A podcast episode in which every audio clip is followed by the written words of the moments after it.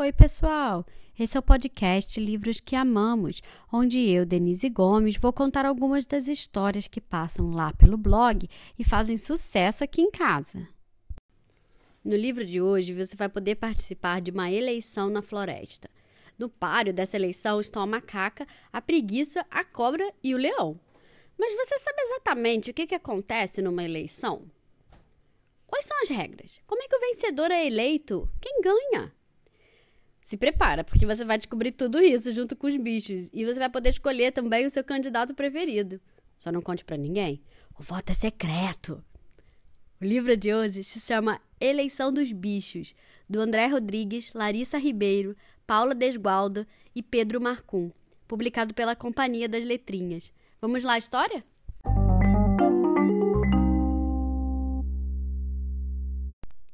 Não se falava em outra coisa na floresta.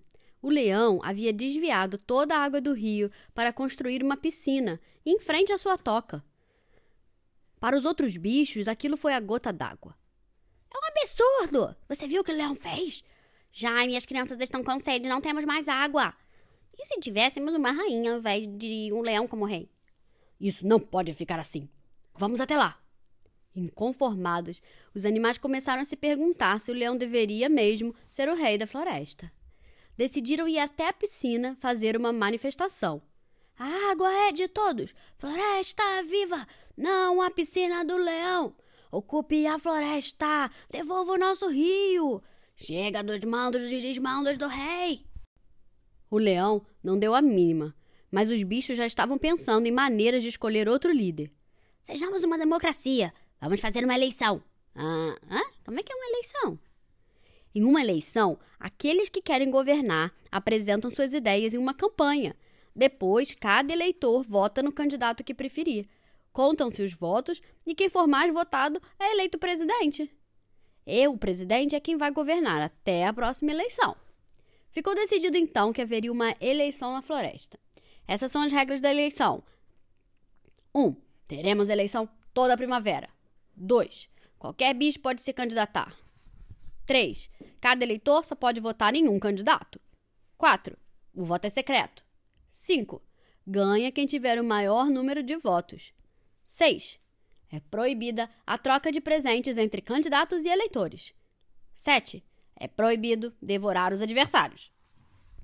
A macaca, a preguiça e a cobra logo se apresentaram como candidatas a presidente. O leão, quando soube, não quis ficar de fora. Teve bicho que reclamou, porque ele já era o rei, né? Mas as regras permitiam que ele também participasse. E começou a campanha dos bichos. Primeiro foi o leão. Caríssimos súditos, eu sou um leão de família. Venho de uma antiga e tradicional linhagem de leões, todos reis da floresta. Foi o meu querido tataravô quem expulsou os fedidos gambás para que os animais de bom cheiro pudessem viver em paz. Dê emprego aos macacos que desviaram o rio para fazer a piscina real. Um time que está ganhando não se mexe. Pela tradição, vote leão. Depois veio a macaca com seu lema: É preciso votar, é hora de mudar. Primeiramente, fora leão. Nós fomos enganados. Prometeram que a piscina seria também para os macacos. O rei é tão traiçoeiro e escorregadio quanto uma casca de banana podre. No meu governo, tudo será diferente. Vamos construir tocas e lares para todos. Chega de mentiras, macaca presidenta. Depois veio a cobra. Eu sou uma cobra do povo. Cresci na selva com todos vocês. Já rastejei muito nesta terra, conheço cada buraco e cada ninho. Enfrentamos a grande seca, sobrevivemos ao incêndio e aos caçadores. Juntos somos fortes. Vote na cobra. E por fim, veio a preguiça. Ai, bicharada, é o seguinte: é hora de definirmos junto o nosso futuro. Olhos e ouvidos atentos, eu quero escutar cada um de vocês. Não me julguem pelo nome. De preguiçosa eu não tenho nada. Apenas não me apresso, porque acredito que o bom governo não se constrói da noite para o dia. Com calma e paciência, chegaremos lá. Quando começaram as campanhas, os candidatos tentaram convencer os eleitores a votar neles, mostrando as vantagens de serem escolhidos. Participaram de programas de televisão, tiraram selfies com outras espécies, distribuíram panfletos, conversaram, organizaram comícios, falaram mal de outros candidatos, embora isso não fosse legal. Instalaram placas e conversaram mais e mais. Participaram também de um debate, onde podiam fazer perguntas uns para os outros, falar sobre as propostas e apresentar seus pontos de vista. Fácil. Todo pássaro vai precisar se registrar e ter hora para decolar e pousar. No meu reinado, disse o leão, todo animal sempre foi tratado como bicho. Cobra, como você poderia resolver o problema do trânsito da passarada no fim do dia? A preguiça respondia: Aí por que não perguntamos aos pássaros o que ele pensa sobre isso? Algumas vezes, sobre coisas importantes para a floresta eram discutidas, outras nem tanto. A cobra é uma venenosa. Invejosa. Ai, mas é o fim da picada. Macaca não passa de um leão sem juba. Vote leão, vote tradição. Ai, eu não consegui nem terminar de falar. No dia da eleição, os bichos se organizaram em uma comprida fila para colocar os votos, que eram secretos, na urna. A coruja ficou responsável pela contagem. A macaca foi desclassificada, porque ela violou a regra 6 e distribuiu bananas aos eleitores durante a campanha. E aí começou a contagem dos votos. E a grande vencedora da eleição foi. A preguiça! É claro que as opiniões sobre o resultado das eleições foram bem diferentes. O leão disse: A preguiça certamente vai precisar de alguém com experiência e coragem neste novo governo.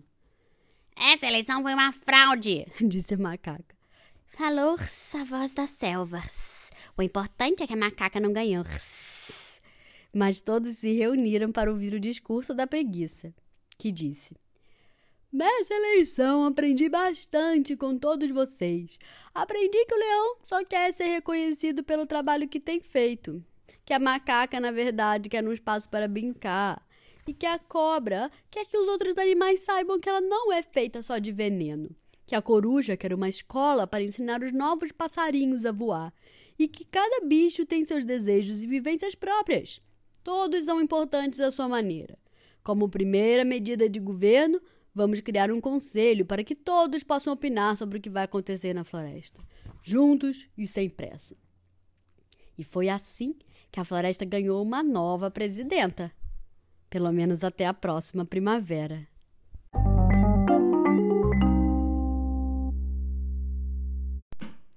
E aí, gostaram?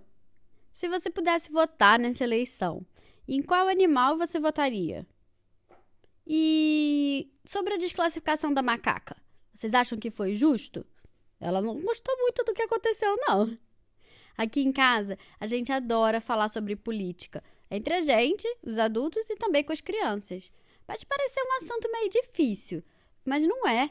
E eu sei que vocês, crianças, lidam com isso a todo momento. Quando vocês estão brincando e vocês têm que decidir quem vai primeiro, quem vai depois, quem brinca com o brinquedo agora, quem brinca depois. Isso tudo envolve negociação entre vocês. Às vezes a gente ganha e às vezes a gente perde. E só conversando bastante e com muita democracia, com todo mundo tendo direito a falar e a dar sua opinião, é que a gente consegue resolver os problemas que aparecem todos os dias, né? O livro de hoje se chama Eleição dos Bichos, de André Rodrigues, Larissa Ribeiro, Paula Desgualdo e Pedro Marcum, publicado pela Companhia das Letrinhas. Ó, e já aviso logo, se você não tem esse livro, vale muito a pena você comprar, porque as ilustrações são muito legais. Vocês vão poder conhecer todos os bichos envolvidos nessa eleição. Se você gostou, compartilhe com seus amigos e siga a gente nas redes sociais. E fiquem ligados, porque semana que vem sai uma nova história. Até mais!